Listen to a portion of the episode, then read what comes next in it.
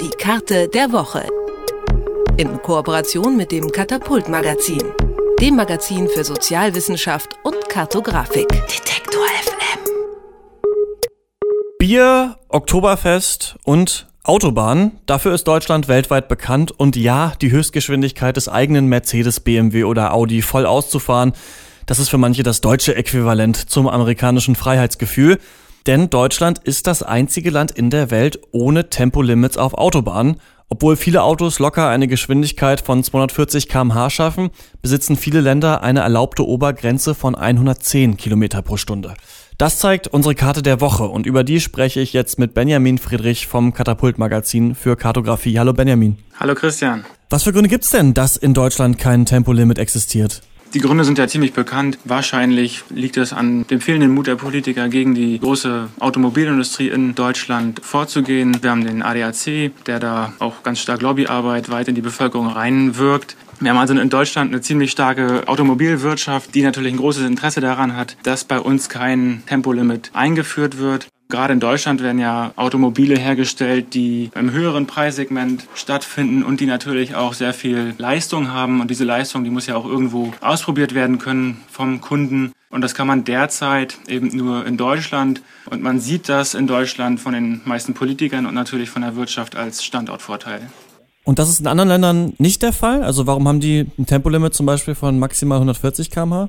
Wir hatten bis vor kurzem noch ein anderes Land oder ein Teil eines anderen Landes, das auch kein Tempolimit hatte. Und zwar war das das Northern Territory. Das ist in Australien auch der Punkt, der heute jetzt immer noch ähm, die höchste Geschwindigkeitsbegrenzung hat von 130 kmh. Das haben die vor ein paar Monaten, ich glaube im Dezember, wieder rückgängig gemacht.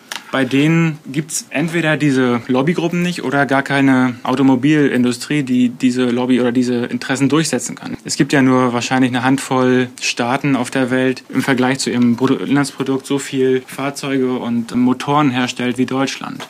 Und deshalb fällt das schon mal in den meisten Ländern flach, dass überhaupt dieses Interesse besteht von wirtschaftlicher Seite, dass kein Tempolimit besteht.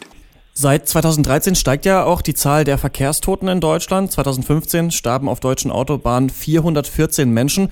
Du hast gerade gesagt, wir haben das Tempolimit eigentlich nur aufgrund der Automobillobby. Würde denn dann äh, ein Geschwindigkeitslimit auch die Zahl der Toten verhindern?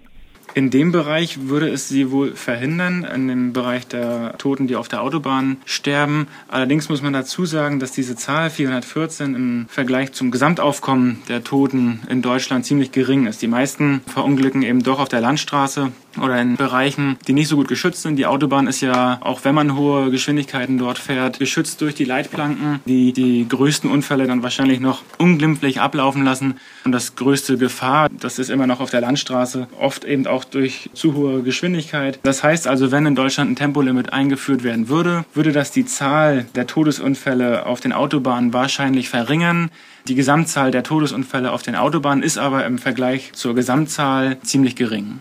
Zeigen denn dann im Umkehrschluss die Statistiken der anderen Länder, dass tatsächlich weniger Menschen durch Geschwindigkeitslimits sterben oder verletzt werden?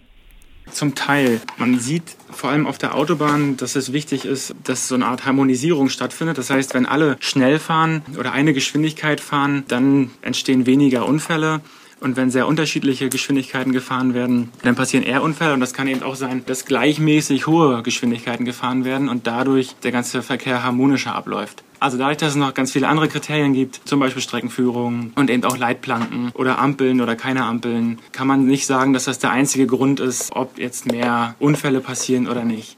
Wenn wir uns die Karte nochmal anschauen, da gibt's ja auch manche Länder, da herrschen Geschwindigkeitsbegrenzungen von 90 oder sogar 70 äh, kmh. Warum ist das denn so?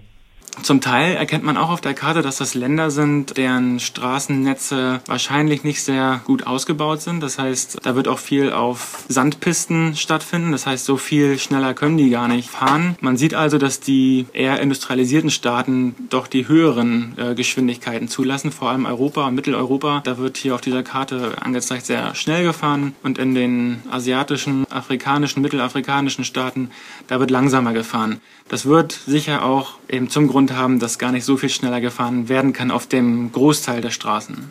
Deutschland besitzt als einziges Land in der Welt kein Tempolimit auf Autobahnen, während in einem Großteil der anderen Länder gerade einmal 120 km/h zulässig sind.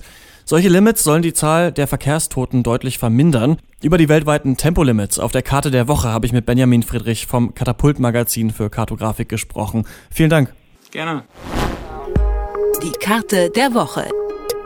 In Kooperation mit dem Katapult Magazin, dem Magazin für Sozialwissenschaft und Kartografik.